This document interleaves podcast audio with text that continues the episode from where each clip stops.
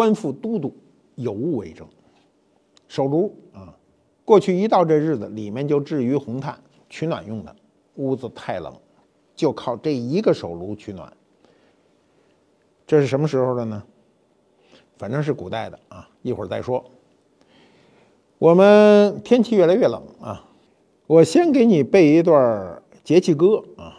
叫春雨惊春清谷天，夏满芒夏暑相连，秋初露秋寒霜降，冬雪雪冬小大寒。你说这没什么了不得的，我也会背啊。我告诉你，下面还一段呢。下面叫上半年来六二一，下半年来八二三。若是节气有变化，顶多相差一两天。你看年轻时候背的，到这岁数还背得很溜啊。这东西有用没用呢？特有用。很多时候我一说，哎呀，这什么节气要到了，什么什么人都说你怎么知道的？就因为我会背这节气歌，这东西很实用啊。你要是年轻，你就趁着年轻赶紧把它背下来，然后隔一段时间嘟囔一遍，隔一段时间嘟囔一遍，你就很快就记住它了。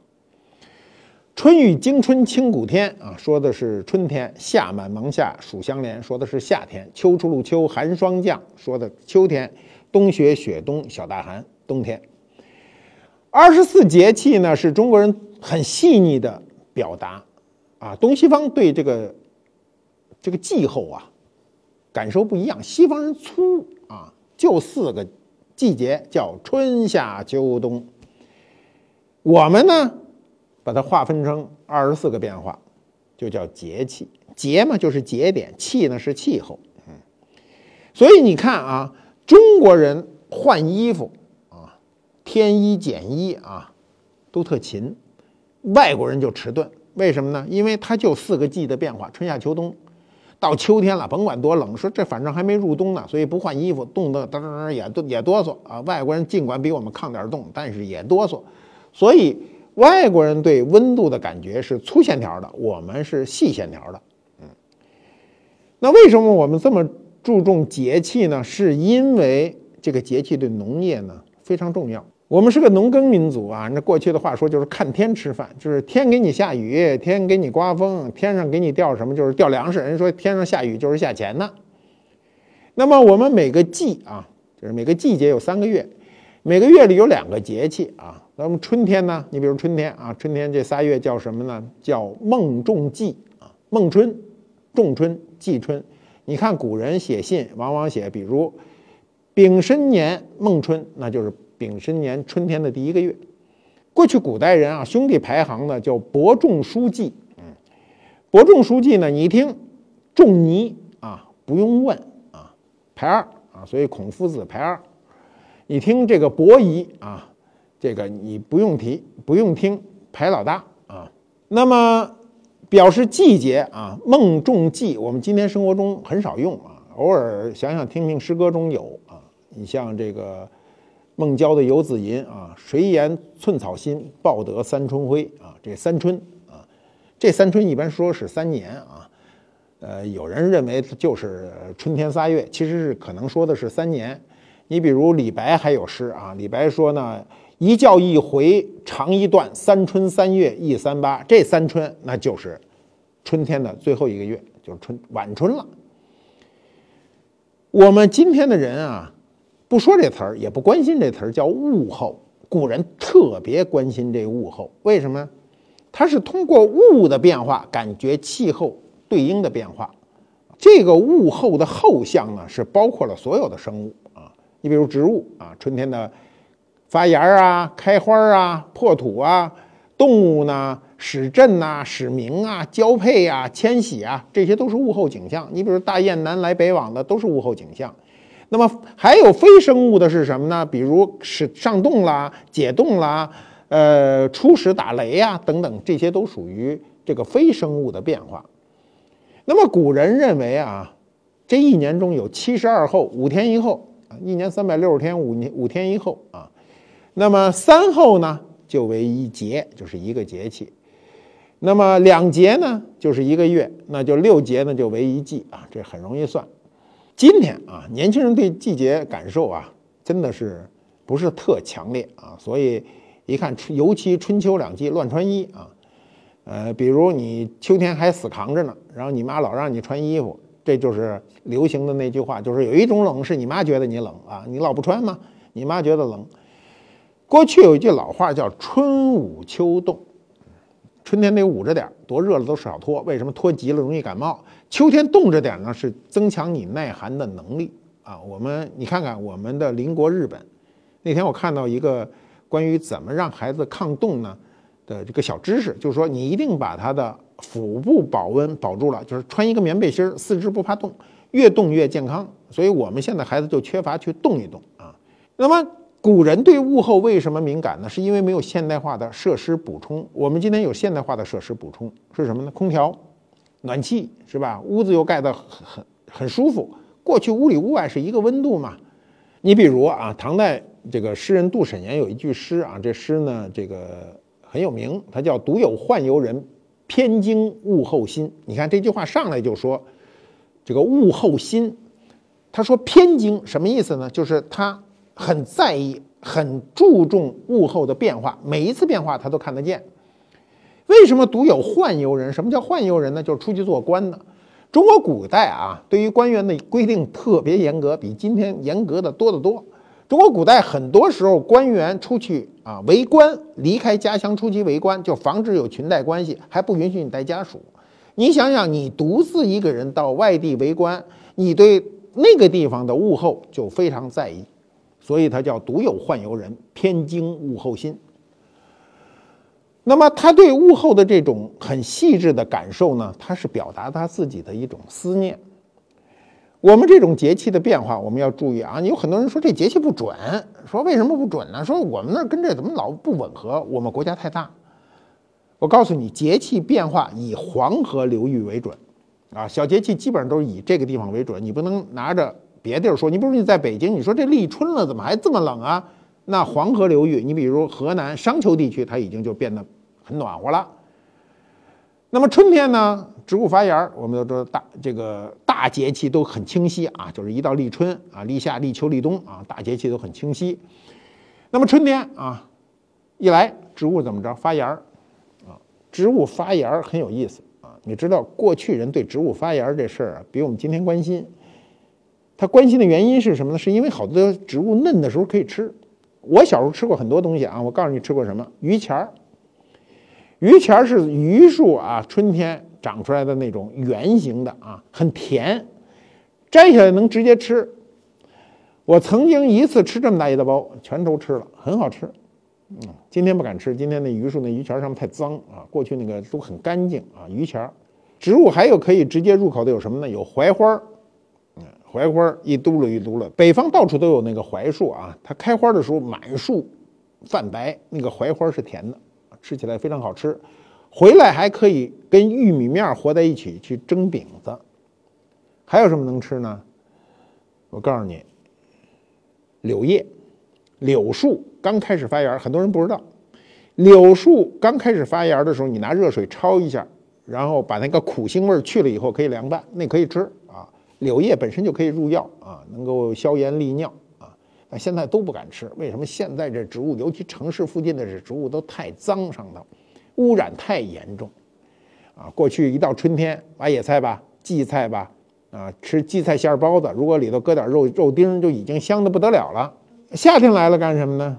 我们那时候夏天来了，很重要的一个事儿就是游野泳。今天都不让游，到处都插着，是水就不让游。我今天觉得好像自然水域没有什么地儿能让游，除了海滩上啊，有些海滩、海水浴场还可以，剩下城市里的这个湖泊都不让游了。我们小时候都能游，你像北京特别著名的八一湖，啊，很多有名的人谈恋爱带着女女朋友就是在那儿谈的，就是在那儿成的，对吧？我们都游过泳，那水多脏都不嫌脏，为什么那水真的说句实在话就是浑不脏？今天的水是假干净。你比如今天你去游泳池啊，那游泳池水倒是清澈见底。你知道哈，那游泳池管水的人跟我说过，早晨和晚上这水池子里含氨量是不一样的。什么是氨呢？就是你尿出来那东西就是含氨啊。所以那个游泳池看着貌似干净，其实一点都不干净。那么过去夏天啊，这个一到晚上啊，城市一景叫城市的纳凉，人都从。家里出来了，过去住房也小，屋里也没有空调，都在大街上纳凉聊天啊，嗑瓜子儿，铺一凉席儿啊。有时候小孩睡着，这爷爷奶奶还拿大大蒲扇给扇着。嗯，尤其八十年代，我记得很清楚，八十年代几个火炉的城市啊，你比如这个杭州啊、武汉呐，那一到晚上满街筒子全是人。秋天，立秋啊，北京非常明显。北京只要到了立秋的日子，八月七号，只要到那天，歘，这风刮过来就不黏了。在这之前的风是黏的啊，这感觉很奇怪，就是瞬间就变得非常干燥。所以北京的秋天呢，就经常入文人的笔下。你比如老舍写过《北平的秋》啊，是吧？北平的秋啊，这个写的非常的好，说天是那么的高，那么的蓝，那么的亮啊，怎么样怎么样，有什么多多少好吃的。是吧？然后他就说，北平之秋就是人间的天堂啊。然后说，也许比天堂更繁荣一点呢。现在有人就依着老舍的这话继续说啊，说现在北平的秋呢全是雾霾啊。说那个，说这个，说不是天堂也是天堂啊。那么我们小时候啊，这个城市的生态，尽管我从小就是北京这所城市长大，但是城市生态非常好。为什么生态好呢？是我们。看得见各种各样的昆虫。夏天一下完雨啊，连胡同里都是蜻蜓低飞，漂亮极了。呃，上学的路上啊，蝴蝶是每天可以看到的景象啊，最多的就是一种白蝴蝶，然后偶尔能看到黄蝴蝶。呃，非常罕见的是那种大花蝴蝶，我们一看到大花蝴蝶就追呀，想办法逮住它呀。我们逮住过无数个大花蝴蝶，也不知道是什么蝴蝶啊，就特别漂亮。那么下雨以后啊，这个操场上啊，到处爬出来都是蚯蚓，大蚯蚓特长，现在看不见啊，蚯蚓很长。还有就是树林子底下那个金角猴全爬出来了啊，一打雷一下雨，然后去抓去，拿着电筒去抓去。有人还回来炸着吃，我我是没怎么吃过，我不知道那玩意儿好吃不好吃。然后我抓回来以后呢，把它搁在纱窗上，然后看着它蜕变，一点一点变成一个金鸟。那是小时候的乐趣啊！我小时候特别不理解啊，就是当时看到美国人有人离开城市到乡下去生活啊，不愿意有这种城市的生活。愿意享受乡村的安宁，但是不理解说啊，电也没有，水也没有，什么都很很很自然的状态。但我们现在特别能理解，能理解人间那种生活。我有时候都想逃离城市这种生活，尤其当它雾霾满天的时候，当这个城市它推开窗户什么都看不见的时候，当你在路上觉得昏暗的像地狱的时候，你都愿意离开这个城市。那么，过去我们小时候啊，冬天是。比较难熬的，为什么呢？很简单，冷啊，对吧？我们穿什么呢？棉衣、棉裤、棉鞋、棉帽，一身棉花，还得穿上一大棉猴啊，出去，弄得跟个包子似的。我记得小时候经常手脚都被裹在里头，暖和归暖和，但是特别不灵便。所以当有羽绒服的时候，觉得羽绒服这东西好，又轻又暖和，跟个大包子似的，还显得很神气啊。今天羽绒服都做得很薄了吧？你仔细想，二十年前的羽绒服个个都跟气气球吹的似的，对吧？现在为什么人不怎么觉得冷了呢？几个原因，第一个原因吃得好，吃得好就不就不冷啊。你你不信，你吃那羊肉，你吃多了啊，燥热。第二呢，是整个城市的热岛效应。你看，我们博物馆在城市边上，它就比城里头这个低好几度。城里头就温度就高啊，你从那个汽车结霜的情况就能看得清清楚楚。再有呢，确实现在赶上这个暖冬啊，冬天没有过去那么冷。过去北京的极限温度零下二三十度都是有的啊，我记得好像有零下二十七八度的。我们小时候哈，白天高温到零下个十度八度都很正常，现在一般情况下最低也就零下十度八度啊，白天经常能攀上零度以上。那么再加上呢，我们今天在城市里随时可以进入温暖地带，比如你去坐车，车里有暖气；你去进入地铁，地铁里是暖和的。你实在不行，你随便就进入了一家商店，进入了一个写字大楼，你都可以取得这个呃取暖啊，缓过来再走。过去不行，过去你人早上出去，晚上再进屋就回家了，中间你几乎没有什么地儿。为什么呢？人家小店儿都是小商小店啊。你进去就俩人儿，人就是一卖一瓜子儿一买卖，你在里头取暖，你等于挡人家买卖。过去这种公共空间大公共空间很少，那北京真正大的就是一个百货大楼。那百货大楼在过去觉得大的不得了，你今天再去到这个现代化的购物中心，一看那个百货大楼显得并不大。那么我们说这个春夏秋冬啊，这个春夏秋冬物候非常清晰，那么它跟节气都有直接的关系。我们有文化特征的节，最典型的就是清明啊，既是一个节气呢，又是一个节日啊。我们清明还要放一天假，扫墓踏青啊，它源于寒食节和上巳节，我们都讲过啊。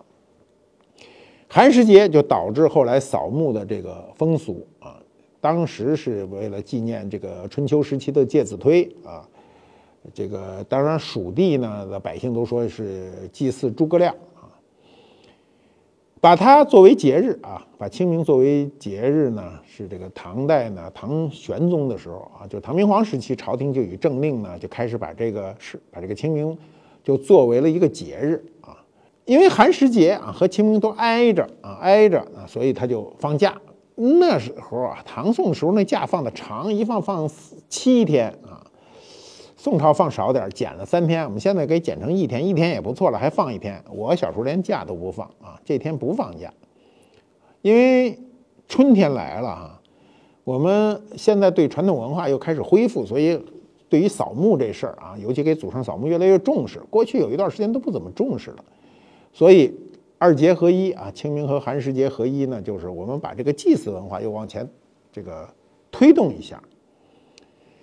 那么大节日中啊，我们在节气中的大节日还有一个，今天好像不是太重视，就是冬至。今天冬至就剩下一事儿，叫什么呢？叫吃饺子。所有人到这天都告诉你吃饺子，不吃饺子怎么着呢？冻耳朵，耳朵能冻掉。那么我们早期啊，就是。先秦啊，或者是到了就周秦时代吧，就是这时候呢，冬天十一月呢，它就开始是正月了，以冬至呢为岁首过新年啊，这是我们早期的啊。现在听起来有点怪，为什么冬至为正月呢？就因为冬至这时候大家都闲着，能干点闲事儿。古人认为呢，从冬至这一天起啊，这个天地阳气呢就开始呢渐强了。我们要记住，立冬和冬至之间是有将近两个月的时间。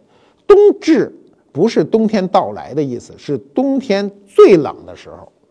到了最冷，就肯定这个盛极必衰啊，就开始由最冷变成逐渐的转转暖。它代表了下一个循环的开始，所以古人认为冬至这天是大吉之日。我们知道，这个冬至这天呢是。白天最短的一天啊，过了冬至这天，白天就一天一天加长了。我们这个习俗啊，逐渐的演化，演化到后来以后，就把春节呢就变为了这个祭祖啊、家庭聚会啊等习俗，就把冬至呢就往前推了，所以叫小年。我们今天有时候说小年是腊月二十三，过去是以冬至开始，这天就开始过年了。我们冬至还有一个特征，就是冬至这天开始数九啊，我们每年是。九九八十一天啊，那就是春天彻底来了。过去有九九歌，是一九二九伸不出手，这个三九四九冰上走，五九六九隔河看柳，七九河开，八九雁来，九九加一九耕牛遍地走，大概是这么一个这个顺口溜啊。那么冬至啊，作为节日呢，是。到了汉武帝时期实行夏历以后呢，才把正月和冬至彻底的分开。所以呢，冬至今天依然可以算一个节日啊。我们希望未来的日子里，冬至这一天变成一个非常喜庆的节日。你们想想，冬至这一天大约都是在十二月二十一、二十二号这天。那么这个离春节最近还得有一个月甚至一个半月。那么你想想，提前过一个年多好的一事儿！所以我们希望有一天，我们真的把冬至这一天当个小节过过啊。我们到了唐宋时期呢，冬至是祭天这个祭祖的这个日子，皇帝在这一天都要到郊外搞祭天大典啊。你知道我们有天坛，就是要祭天用的。老百姓在这一天要向父母尊长呢去祭拜。到了明清两代，皇帝呃到冬至这一天均有祭天大典，谓之。冬至交天，那么宫内呢有百官向皇上呢呈递贺表的仪式，这个仪式非常隆重啊，表示这个新的一年即将开始，就跟元旦一样。元旦这个概念过去就是指春节，我们讲过。我们今天说的一月一号，公历的一月一号元旦是挪用的，这个新年是外国的，过去跟我们一点关系都没有。那么物候特征特别明显的节气有什么呢？夏至。啊，我们刚才讲了夏至，啊，呃，至就是到了极处了啊，就夏天到了最热的时候了。所以我们说夏满芒夏，暑相连，到了最热的时候，小暑大暑就一块儿就来了啊。那么冬至呢，是指中藏之气啊，也是到了最极端了。你比如看《红楼梦》的时候，《红楼梦》呢有个冷香丸的故事，大家都知道，第七回啊，周瑞家的与薛宝钗的对话说什么呢？不用这方还好，若用了这方呢？真的把人琐碎死，什么意思？就是这事儿忒麻烦！说一大堆东西凑在一起，要用春天开的啊，你听着，春天开的白牡丹花蕊呢十二两，夏天开的白荷花花蕊十二两，秋天开的白芙蓉，那白芙蓉是不是就是白菊花啊？花蕊十二两，冬天白梅花蕊十二两。我觉得头十二两都还好办，到冬天那白梅花找十二两，我估计难为人。将这四样花蕊。于次年还得第二年春分这天晒干，在这个合在药末里一体一起研好了以后呢，要要用雨水这天的雨水十二钱，雨水那天要不下雨你就急死你啊！说哟这么说来这事儿得三年功夫，《红楼梦》是这样描写的：说倘若这雨雨水日不下雨呢，说怎么处理呢？薛宝钗就笑了。所以说这里说巧嘛，说如果没雨呢，那只好再等，等到什么时候？白露这天呢，露水啊十二钱。这这露水从哪儿弄十二钱？我都闹不明白。霜降这日呢，霜得十二钱啊。然后呢，小雪这日，小雪这雪得十二钱。然后把这四样水调匀了，这个合了药啊，再加上十二钱蜂蜜，十二钱白糖，完了龙眼大的丸子这么大个儿啊，装在旧瓷坛内，还得搁一古董里头，埋在花底下。发病时候拿一个。用十二分黄柏汤煎了服下，我告诉你啊，这病就越来越重了啊！这太折腾人了啊！《红楼梦》啊，这酸劲儿就酸在这儿啊！你看为什么那么多人研究《红楼梦》呢？他很多人就钻到这里。曹雪芹真的是一个高手，你看他写这一冷香丸啊，就能把人折腾死。我不知道当时他写的时候是不是特得意啊？写的时候你看这个程序，我相信没这药，这是一个文学臆想的药。如果有红学家非得说有这冷香丸啊，还能治病，那这红学家还还就真是个红学家。嗯，节气本来是我们一个农耕民族为农业生产画出来的一个物象表。这个物象表呢，它逐渐融进了很多文化内容。你比如它的从定名开始就是这样。你比如说小暑大暑、小雪大雪，它就非常的文学化，对吧？你比如这个白露啊，寒露，它有什么区别呢？那寒露肯定比白露更冷一些。白露是颜色的感觉，寒露呢是身体的感觉。我们二十四个节气啊，非常有价值。每一个节气都代表自己的一个准确含义，只不过我们生活中每天每的就让它在你身边滑落了，你不觉得啊？你一年二十四个。节气每半个月就过过去一个，你现在记得比较清楚的是节日，什么节日呢？除了清明不算，你先记一元宵节吧，你记一端午节吧，你记一中秋节吧，你记一重阳节吧，这些都是节日，并不是节气。节气节这个意思很有意思，我们今天说过节就是节点，节气是每一个气候的节点，这个节节点呢包含了很多农业的含义。那我们今天城镇化了，大部分人都跟农民没关，或者说你你你也你就是个农民，你也不种地了，你那地都不是你自个儿种的，所以你对节气的感受并不强烈。我早年在农村的时候啊，对节气的感受还是比较强烈的，因为农民老说呀，啊说一看说这个这个白露了，该收了啊。什么叫该收了呢？就什么事儿都干不成了啊，天凉了啊。啊，一到立春就说：“哎呀，就得准备了，准备什么呢？准备播种。”农民的原话是说：“你误地一时，地误你一年。”什么意思？就是你在播种当中，如果你耽误了这个时辰啊，比如你该播种你没有播种，你就耽误几天，这个地一年这庄稼都长不好，或者你种的东西都长不成样啊，你就影响你的收成。所以农民对这个。气候的感觉都非常的准。我们今天呢，因为不是太明白啊，我们就是按这个机械的按照节气往前推进，每天的日子就是这么过。但过去的没有公历这个概念，我们今天公历概念给你是什么概念呢？第一，有休息日，一到周六周日您就休息了；第二，有节假日，一到节假日您就不上班了，这叫概念。过去的古人没这个，尤其农民没这概念。我从春天立春开始，我就开始干活了，一直到冬至哪天才能休息？只有冬天真正意义的休息，过一个节，平时都在劳动，没有休息。我在农村的时候就不知道什么叫星期天，因为农民就没有星期天，他哪你哪来的星期天呢？所以你今天想起来，中国的传统文化中啊，尤其植根于我们自己的农业文化，我们的农耕文化。产生了二十四节气，把我们这么丰富的一年切成了二十四等分。我们还说过，一个节气里有三个后象啊，五日为一后嘛，三五一十五嘛。那么，如果你非常敏感，当然今天你可能对这事儿觉得太矫情哈。七十二候，过去古人全能分辨出来。我通过这七十二候，把一年的时间很好的计划出来，然后为自己去生产，所以日子就过得好。在农业的社会中，我们是全球过得最好的民族，是吧？我们在中古时代啊，汉以后啊，明清以前这段时间，我们在全世界的生活都是高等级的。欧洲长时间的处于这个中世纪的黑暗，那在这些方面远不如我们。当然，我们知道古埃及地区当时的农业比我们发达，可是那是比较远古的时期。就是这个中古时代，就是我们说的从秦始皇到爱新觉罗家族这一段时间中，我们的日子过得很好，源于什么呢？就源于我们是一个农耕民族，源于我们农耕民族在这个基础上生发出来的这些农业文明。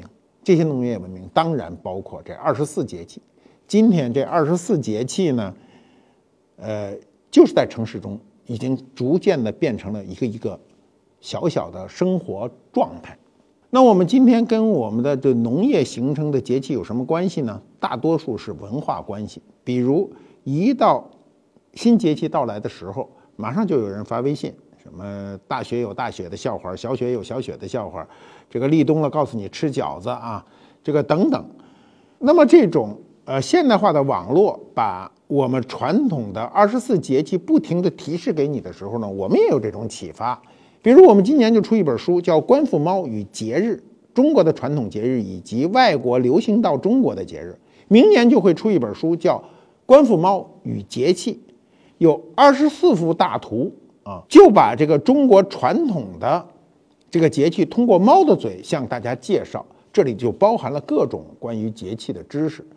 你们不要以为这个节气对你现代化的城市生活不重要。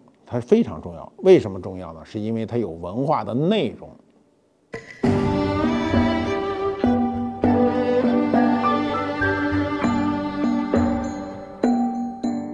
官复猫揭秘官复秀，嗯，这是一手炉，冬天用的。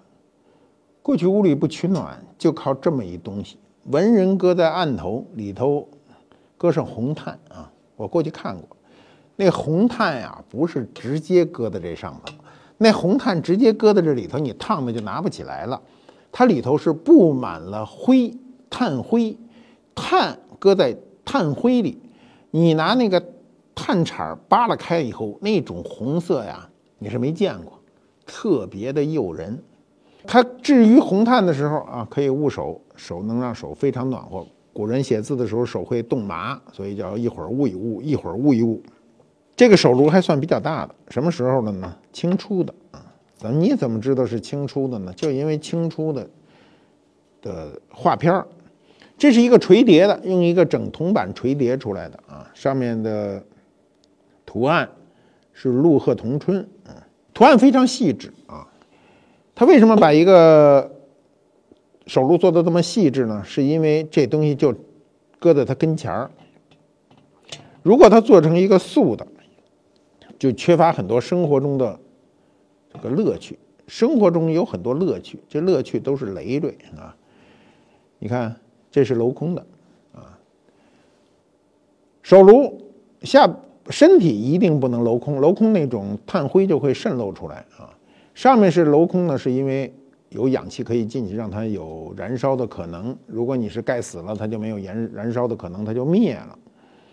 呃，这么薄啊，完全是錾刻出来的啊，看非常薄，是透亮的，透亮的非常薄。你看见我用手工完全錾出来，今天呢，没多少人能干这活了啊，因为很麻烦。你知道，你看很圆润的包过来，怎么包过来呢？就是一个铜皮。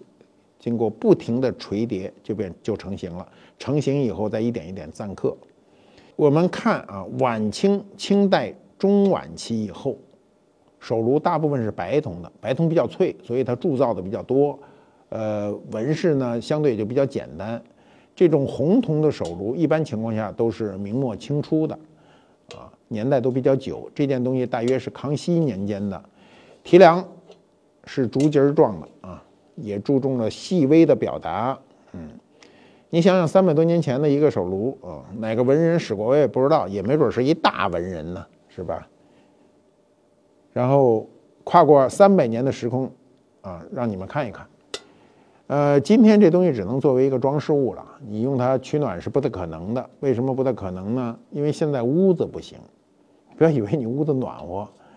今天的屋子不透气儿，你用手炉啊，尤其大号手炉取暖容易中煤气。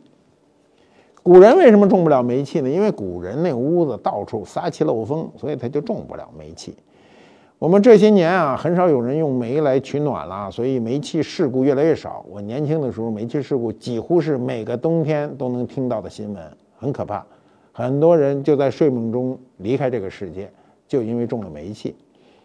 嗯，我记得大概二十年前我去杭州的时候，还看到有人呢，这个在炭火盆里养育啊，我用的词儿是养育，养育那个制红了的炭，那个炭非常有意思，它搁到炭灰里，从冬天第一次点燃，一直到春天才把它灭掉，它就要养着它，一块一块续上它，啊，这个是一个技术，没有耐心是做不到的。